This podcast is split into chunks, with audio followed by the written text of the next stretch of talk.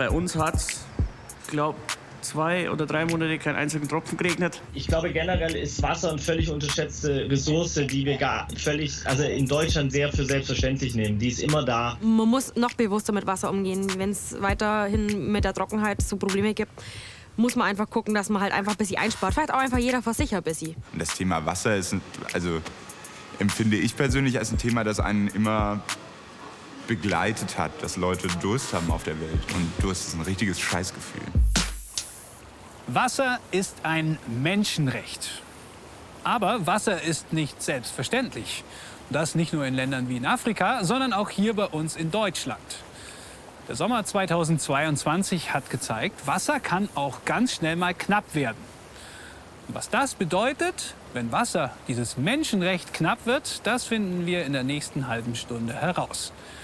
Als allererstes klären wir die Frage, wem gehört denn eigentlich unser Wasser?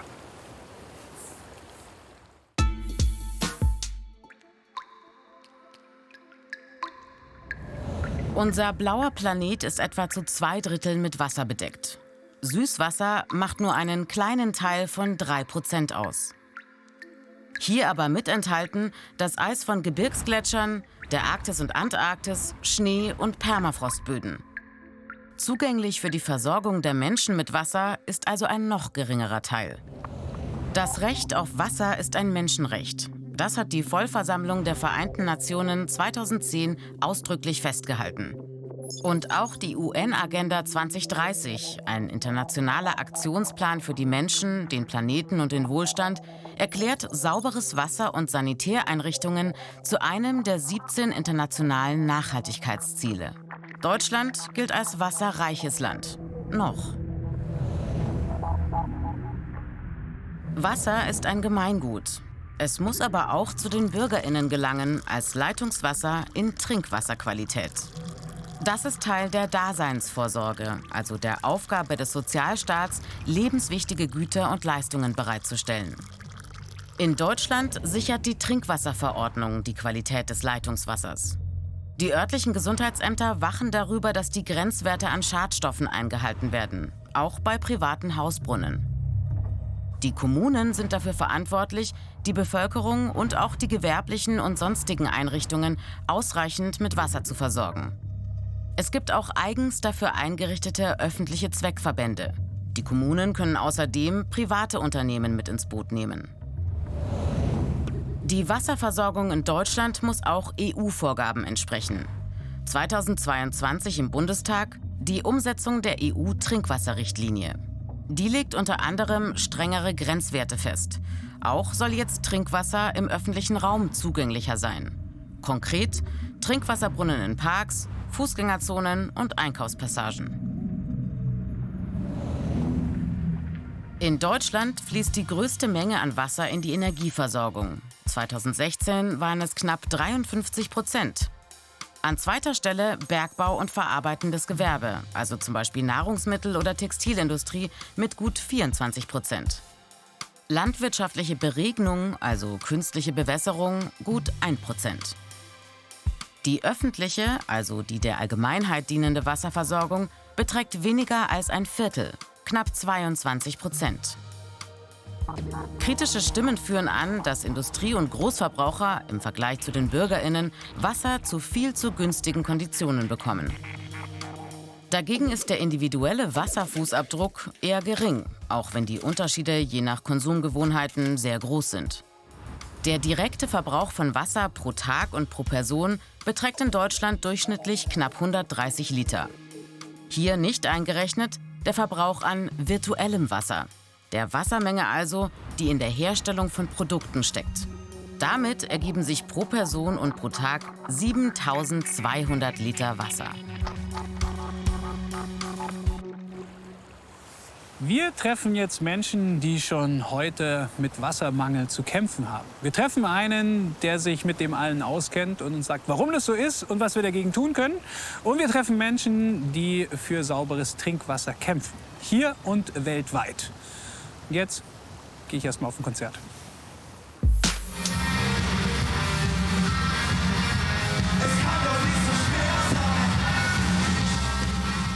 definitiv ein cooles Konzert. Aber was hat das jetzt mit Wasser zu tun?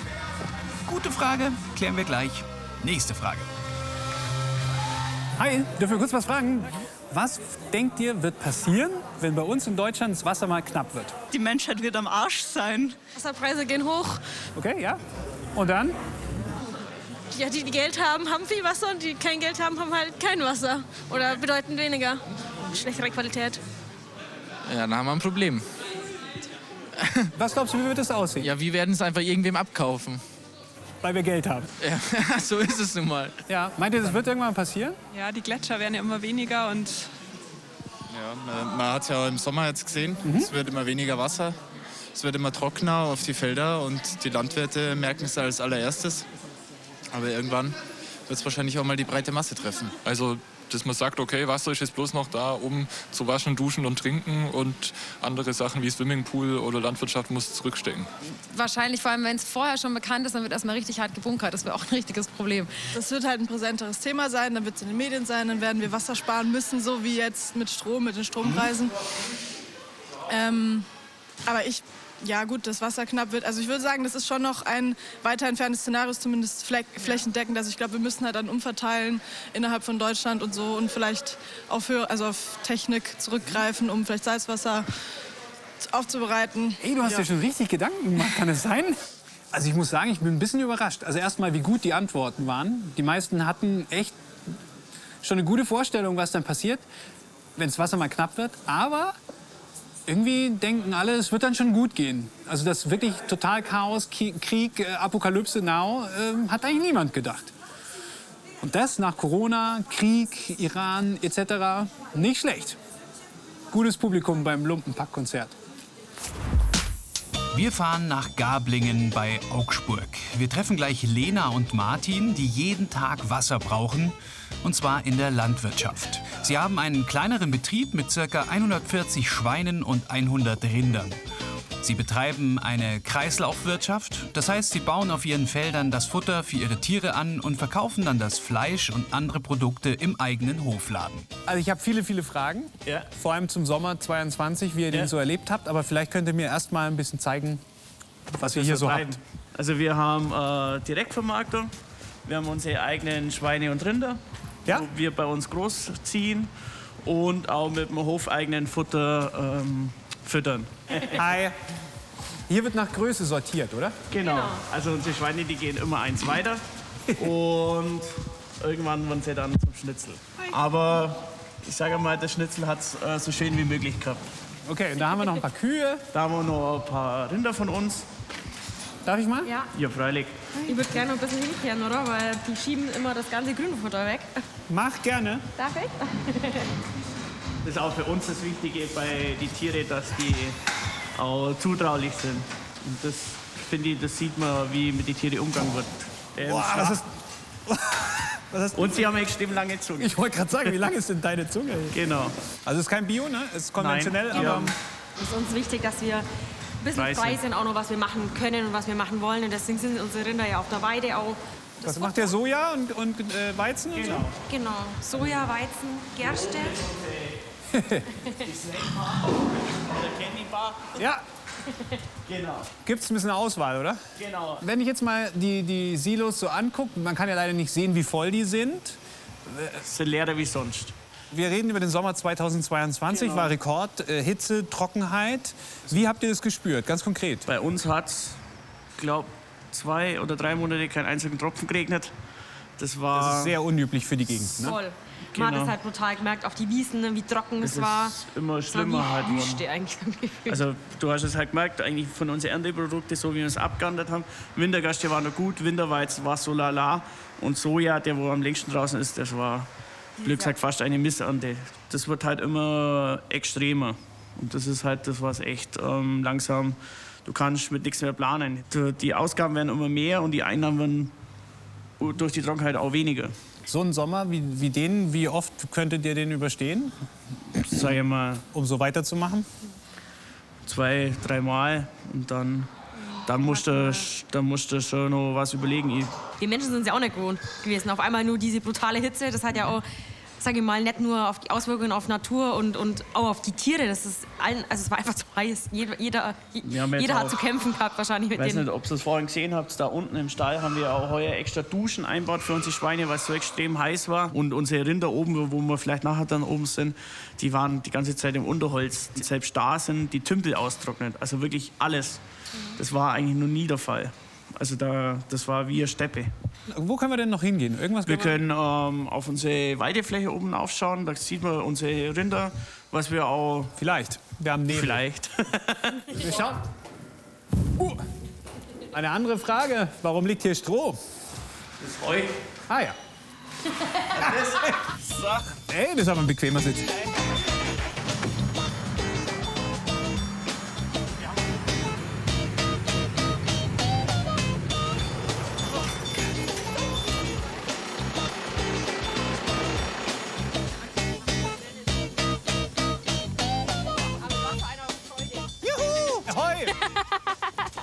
Meinst du, dass wir auch das Wasser in Zukunft zu schützen, unseren Lebenswandel noch ein bisschen verändern müssten, unseren Lebensstandard? Oder wie, wie würdet ihr das so in die Zukunft? Also hängt ja, ihr arbeitet ja in der Lebensmittelproduktion in Anführungszeichen dran, ja? Was ist das höchste Gut? Ich wollte gerade sagen, einfach kostbar, das ist gut.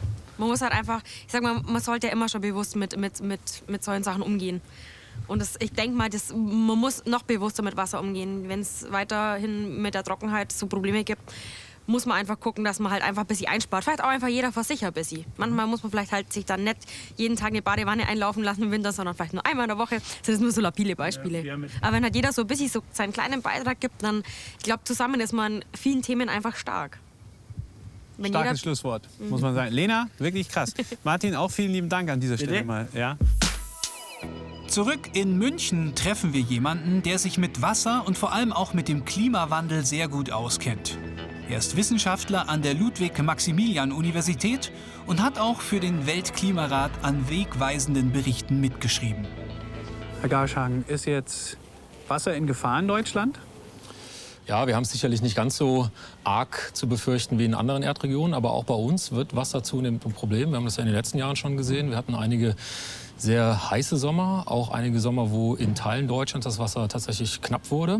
Ähm, Und das werden wir in der Zukunft potenziell verstärkt sehen. Hängt davon ab, wie stark der Klimawandel ausfallen wird natürlich. Äh, Ich wollte gerade fragen, woran liegt es jetzt? Ist, das, ist das der Klimawandel? Ja, es oder- kommt sicherlich vieles zusammen. Wir haben ja auch eine starke Nutzung auf den Wasserressourcen. Also wir, der Mensch tut auch einiges dazu, äh, Wasserressourcen zu nutzen, zu übernutzen. Es wird auch sicherlich nicht so sein in Deutschland, dass jetzt Leute verdursten werden, auch in der zweiten Hälfte des Jahrhunderts. Das haben wir sicherlich äh, im Griff. Aber trotzdem, wenn man sich anschaut, zum Beispiel, was an Anbau wird eigentlich noch wo möglich sein, werden wir Wälder aufrechterhalten können, so wie wir sie kennen äh, momentan zum Beispiel. Das sind alles so Fragen.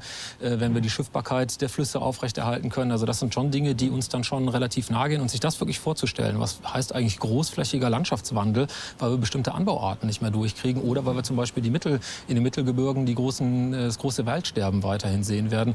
Das sich dann richtig vorzustellen, geht uns dann schon relativ nahe. Und ich glaube, da tun wir uns noch schwer als Gesellschaft, uns das wirklich vorzustellen. Ne? Wenn ich ältere Menschen frage, die sagen, ja komm, so heiße Sommer gab es immer wieder, 2003 zum Beispiel, ja jetzt äh, stell dich da nicht so an, das ist nur Panikmache.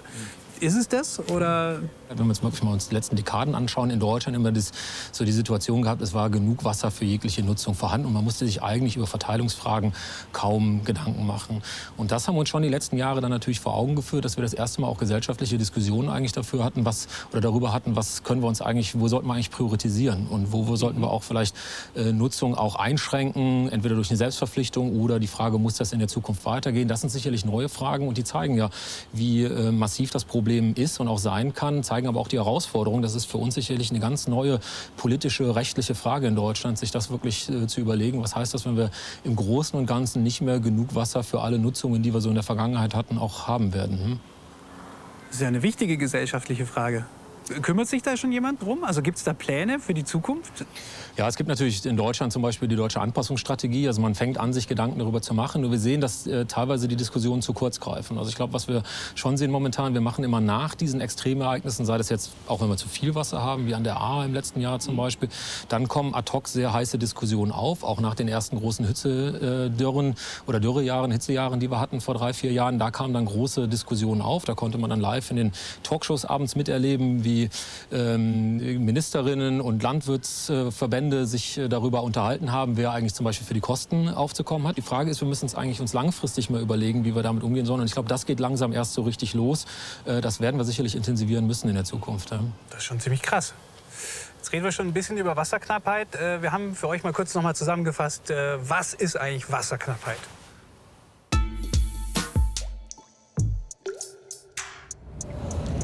Dürren verursachen Hungerkatastrophen und Massenflucht. Wasserknappheit macht ganze Regionen unbewohnbar, vor allem im globalen Süden. Aber Wasserknappheit in Deutschland? In einem derart wasserreichen Land mit so vielen Niederschlägen? Wie ist das möglich? Die Verteilung der Niederschläge ist in Deutschland sehr unterschiedlich. Am geringsten sind sie im Osten und Nordosten. In sehr wasserarmen Sommern gab es dort in den letzten Jahren manchmal eine böse Überraschung. Aus dem Hahn kam kein Wasser mehr, keine Dusche, kein WC und Trinkwasser gab es nur noch im Supermarkt. Das Problem? In trockenen, heißen Sommern wird viel mehr bewässert, geduscht und gebadet. Aber es wird kaum Regenwasser gespeichert. Selbst bei Starkregen nimmt der ausgetrocknete Boden nur wenig Wasser auf. Es fließt ab in die Flüsse und von dort ins Meer. Der Grundwasserspiegel sinkt. Den Wasserwerken fehlt Nachschub. Sie müssen die Wassernutzung beschränken. Autos dürfen nicht mehr gewaschen werden, Pools und Planschbecken nicht mehr befüllt und Gärten nicht mehr mit Trinkwasser gegossen werden. Das Wasser wird stundenweise abgestellt. Duschen und Toilettenspülen ist nur noch nachts möglich. Manche Gegenden müssen mit Tankfahrzeugen der Feuerwehr versorgt werden. Wenn das vorhandene Grundwasser zu knapp wird, müssen die Wasserversorger neue Quellen erschließen. Die Folge? Wasser wird viel teurer. Für jeden einzelnen Menschen, für die Landwirtschaft, für die Industrie. Ernten fallen schlechter aus. Die Preise für Lebensmittel steigen. Noch ist das für Deutschland nur ein mögliches Szenario, das durch die Klimakrise aber immer wahrscheinlicher wird. Die Zahlen sind besorgniserregend. Denn weltweit gehört Deutschland zu den Regionen mit dem höchsten Wasserverlust und hat in den letzten 20 Jahren Wasser in der Größenordnung des Bodensees verloren. Wenn wir dieses Problem mit Wasser hier in Deutschland betrachten, ist es nicht eigentlich zu klein gedacht? Weil man sagt ja auch, das Wasser kennt keine Grenzen. Klar, Flüsse fließen auch durch mehrere Länder durch zum Beispiel. Ganz wichtiger Punkt. Also natürlich, Flüsse fließen durch Länder durch und es gibt jetzt schon Konflikte über die Zuteilung von Wasser. Wer darf vor der Grenze wie viel entnehmen? Was kommt noch unten dann an in den nächsten Ländern? Das ist der eine Punkt. Der andere ganz wichtige Punkt, aber auch vor allem hier bei uns in Deutschland, ist natürlich, wir importieren natürlich auch eine ganze Menge sehr wasserintensive Produkte. Denken wir mal unser Obst und Gemüse, vieles davon aus südlichen Teilen äh, Europas, wo die Wasserknappheit A schon viel, viel pressierender ist als bei uns, B potenziell mit dem Klimawandel das Problem sich noch weiter verschärft als bei uns und C aber jetzt schon eine ganze Menge künstliche Bewässerung reinfließt in Produkte, die wir hier gar nicht anbauen. Also das ist ein ganz wichtiges Problem. Das äh, Thema hört nicht an der äh, Grenze Deutschlands auf, sondern natürlich äh, müssen wir uns darüber Gedanken auch machen, wie wir das Problem auch in anderen Teilen noch verschärfen. Und gerade die Lebensmittelproduktion in Südeuropa ist da sicherlich ein ganz wichtiges Thema. Also ich möchte jetzt nichts sagen, aber es, ist, es klingt alles sehr negativ. Also es klingt, also wir wollen ja keine Panik verbreiten, aber ich, mir fällt es gerade schwer. Äh, Gibt es noch irgendeine Chance, dass wir das rumreißen und noch ändern? Gut, dass die Frage kommt. Sicherlich eine wichtige Frage. Also ich glaube, Verzagen hilft da nichts. Und ich bin auch gar nicht so pessimistisch. Das Thema hat eine große Aufmerksamkeit. Wir stehen ganz woanders, als wir vor 20 Jahren standen. Das geht den politischen Diskurs an, das geht die Jugend an, die das Thema annimmt und so weiter. Das geht in der Gesellschaft rum. Wir wissen aus empirischen Untersuchungen, welch hohen Stellenwert dieses Klimathema hat eigentlich und dass es angekommen ist in breiten Teilen der Bevölkerung. Leider noch nicht überall ausreichend, aber doch in breiten Teilen. Wir haben es selber in der Hand, es auch zu lösen. Das ist, glaube ich, das Wichtige dabei. Also, tut was. Die Frage ist nur, was? Man könnte sich einfach engagieren und Wasseraktivistin werden, zum Beispiel bei Viva Con Agua. Schon seit 2006 setzt sich der gemeinnützige Verein für Zugang zu sauberem Trinkwasser ein, weltweit. Und mit einem der Gründer von Viva Con Agua in Hamburg sprechen wir jetzt. Micha! Hallo. Sich als Aktivist für Wasser zu engagieren, ist gar nicht langweilig, oder? Äh, wir haben ja wirklich das Glück mit Viva Con Agua, dass wir ähm, sehr, äh, ja, einen hedonistischen Ansatz, glaube ich, vor 17 Jahren gewählt haben, ohne es zu wissen, was das ist genau. Und dadurch ist äh, unser Engagement bei Viva Con Agua nie langweilig. Alles klar, was macht ihr genau eigentlich? Ähm, wir versuchen eigentlich simple, strukturelle, teilweise sexy ähm, Lösungen anzubieten, damit Menschen wie du oder andere sich engagieren können. Also ich glaube, das ist auch mit das Interessanteste an Miba Konakwa ist, dass sowohl das, ähm, das Ökosystem von Social Business es nicht wirklich gab oder auch 2008, als wir auf die äh, Festivals gegangen sind, auch diese Festivalaktion nicht gab. Die, die Festival-Pfandbecher-Kultur das- und alles, was wir gemacht haben, ist eigentlich neue Spendenkuchen oder neue ähm, Möglichkeiten des sozialen Engagements zu offerieren. Was würdest du sagen, ist Wasser bei uns hier in Deutschland in Gefahr? Ach, ich finde, Gefahr ist immer so ein schwieriges Wort, weil es natürlich auch so ein, in der medialen Welt dann um Clickbait, Aufmerksamkeit und, und, und so weiter geht. Ähm, ich glaube, generell ist Wasser eine völlig unterschätzte Ressource, die wir gar völlig, also in Deutschland sehr für selbstverständlich nehmen. Die ist immer da. Von daher würde ich nicht sagen, dass es in Gefahr ist, äh, nur wir sollten unseren Umgang komplett ähm, verändern. Dann. Was, was genau meinst du damit? Wasser einfach sichtbarer machen in unserer Gesellschaft. Also bei der Produktion von jedem Gut wird Wasser ähm, benutzt. Das nennt sich virtuelles Wasser, das nicht normal in den Kreislauf zurückfließt. Das einfach schon mal labeln. Wie viel virtuelles Wasser steckt in der Produktion eines Autos, in einem Kilo Rindfleisch etc. Wenn das gelabelt wäre, dann wäre den Leuten schon viel klarer, wie viel Wasser da drin steckt. Mhm. Ähm, wirklich schauen, ähm, was in der Landwirtschaft, wo Wasser vergeudet wird. Ähm, das heißt, klarer, äh, klareren Fokus setzen auf äh, Wasserverschwendung auf jeden Fall. Ähm, und dann schauen auch, wo wir, wo wir Wasser in großen Mengen auch sparen können. Ihr habt Supporter von vielen MusikerInnen, äh, wie die Ärzte, Materia Gentlemen, Provinz äh, und viele kleinere Künstler und Künstlerinnen und auch das Lumpenpack. Ja. Wa wa warum unterstützen die euch alle? Ich glaube am Ende, weil wir es ihnen sehr einfach machen, uns zu supporten. Ne? Mit diesen Pfandbechern ne? auf den Festivals. Du kannst 30 Sekunden kurz eine Ansage machen, schmeißt alle Becher auf die Bühne und Ärzte fliegen 4000 Becher. Okay, die konnten dann sieben Minuten wirklich nicht mehr spielen und es gab 50 Platzwunden. Und äh, ich glaube, dieses Pfandbecher sammeln ist halt Paradebeispiel, eine geile Zeit auf dem Festival zu haben. Yo, bist du dabei. Und deswegen glaube ich nach wie vor, dass wir auch Musikerinnen wie ein Lumpenpack immer nur Sachen fragen, worauf sie selber Lust haben. Und deswegen machen sie mit und äh, ähm, lassen sich mal mit Bechern abwerfen, gehen Schlauchboot fahren oder äh, schreiben einen Song, den sie Viva Con Aqua widmen. Micha, vielen lieben Dank. Ey, danke dir. Ich gehe mal zum Lumpenpack jetzt. Ja, geil. Viel Spaß. Und damit sind wir zurück beim Konzert vom Anfang der Reportage bei der großartigen Band Das Lumpenpack im Backstage einer Spitzenlocation in München. Warum unterstützt ihr Viva Con Aqua? Wir halten die Sache generell für gut. Also grundsätzlich für gut. Es Ja. ist ähm, ein tolles soziales Projekt, das vor allen Dingen es schafft, irgendwie junge Leute äh, für sich zu gewinnen, woran viele scheitern. Und Viva Con Agua macht es einfach smart, cooles, hippes Projekt mit sozialem Mehrwert. Ist doch nice. Hat er gut gesagt, oder? Hat er sehr gut gesagt. war ich auch überrascht. Wahnsinn, wie er das wegnagelt hier. ähm, ich, es ist ja einfach, also für uns ist es halt wahnsinnig einfach, damit zu machen. Das ist, glaube ich, so für uns der Grund, weil es so niedrigschwellig ist und es ja so einen guten Mechanismus darstellt. So, du siehst den Becher, das ist der Euro, das geht in die Projekte. So. Und das Thema Wasser ist, also empfinde ich persönlich als ein Thema, das einen immer begleitet hat, dass Leute Durst haben auf der Welt. Und Durst ist ein richtiges Scheißgefühl. Was glaubt ihr, wie viele Becher, also wie viel Geld wird heute über Becherpfand äh, für Viva Con Agua gesammelt? Ihr dürft noch schätzen kurz. 473,50 Euro. Was? Nee, sag ich auf jeden Gibt Fall nur mehr. gerade, also 50 geht schon mal Doch, nicht. doch, es gibt ja auch Leute, die Halbe dann noch Becher? Geld abgeben Ach so, okay, das ja, ja, gibt's auch. Also die haben ja beides dabei meistens. Die haben ja ähm, ihre Spendendose äh, und sammeln Becher. Okay. Mehr, mehr, mehr. Mehr? Komm, ja, Aber dann müssen wir auch auf die Tube drücken. ja, 731, sag ich. 700? Ja, Oh. ich bin jetzt, Oh, das wäre bin krass. jetzt Optimist. Ist- Wir sagen einfach, dass das Fernsehen da ist. Ja, ja, ja, klar. Leute, wir drücken voll auf die hier noch ein paar. Becher am Und Der Anfang. BR ist da blamiert uns nicht. Ja. Ja, gute Idee. Ja, sehr gut. Alles klar. Ja, wir mal schauen. 731 ist das Ziel. Alles klar. Während des Konzerts sollen leere Pfandflaschen gesammelt werden. Der eine Euro Pfand ist dann die Spende an Viva Con Agua. Und darum kümmern werden sich die. Hallo, ich bin Marie. Ich bin der Fabian. Marius, servus.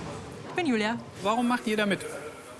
Also für mich persönlich, ähm, ich finde es äh, super cool, was hier für eine Energie entsteht. Es ist äh, bei all dem, was, was so auf einen einprasselt, da fühlt man sich ja meistens schon irgendwie manchmal erschlagen von dem. Und hier hat man das Gefühl, man kann einfach was tun. Man kann was Gutes tun. Und wenn man dann irgendwie so ein bisschen was machen kann, was einem ein gutes Gefühl gibt, ich glaube, das sucht jeder so ein bisschen. Deswegen. Und das ist eigentlich ganz schön. Also man verbindet tatsächlich so was Sinnvolles mit Spaß. Was glaubt ihr, was kommt heute so zusammen bei so einem Konzert? Also es sind ja über 1000 Leute da. 650 ungefähr. Ah, okay. Dann sage ich 800. Uh, okay. Ich, ich, ich sage, wir, wir knacken heute die Tausendergrenze. Ja, wir haben heute so 15. Ich gehe mal auf die goldene Mitte 750. Also dann sind wir mal gespannt. Wir treffen uns nach dem Konzert wieder. Ihr macht dann immer gleich Kassensturz, oder? Oder für uns heute mal früher? Ja. Okay. Wo sollen wir uns treffen? Wieder hier? Oder Am da, besten wo ihr... an der Bar. Da, Immer an der Bar. An der Bar, an der Bar. Das ist ein guter, das ist ein guter. Und dann kann's losgehen. Volles Haus, Fans und Band gut drauf und die Stimmung ist ausgelassen. Ich hab es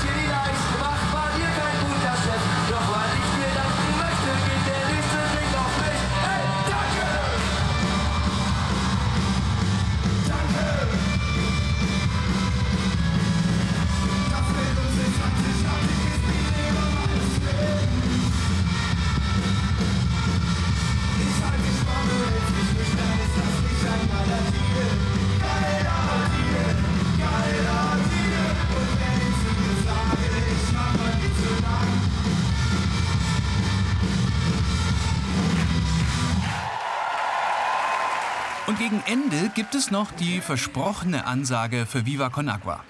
Ihr solltet heute Abend noch etwas Gutes tun. Dann bitte ich euch inständig, ihr seht diese wehenden Fahnen dort hinten. Die gehören zu Viva Con Agua. Viva Con Agua kümmert sich um Frischwasserprojekte auf der gesamten Welt und sammelt heute Abend euren Pfand. Nach zwei Stunden ist die großartige Show vom Lumpenpack zu Ende. Die Einkaufswegen von Viva Con Agua sind ziemlich voll. Also hier wird noch äh, fleißig jetzt äh, Becher Pfand eingesammelt. Und äh, jetzt bin ich mal gespannt, wie viel denn äh, am Ende gespendet wurde. Aber schaut schon mal ganz gut aus. Ja.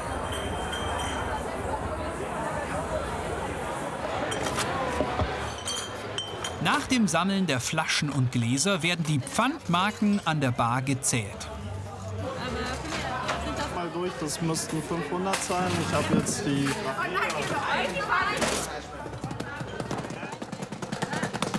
Oh! 674, 58. Nein. Yes. Zufrieden? Ja. Marie, alles gut? Ja. Ja, oder? Wie gesagt, mit 2 Euro Pfand wären wir über 1000 gewesen. Alle Erwartungen übertroffen. Und damit geht die Aktion erfolgreich zu Ende. Feierabend für alle und Zeit für ein Fazit.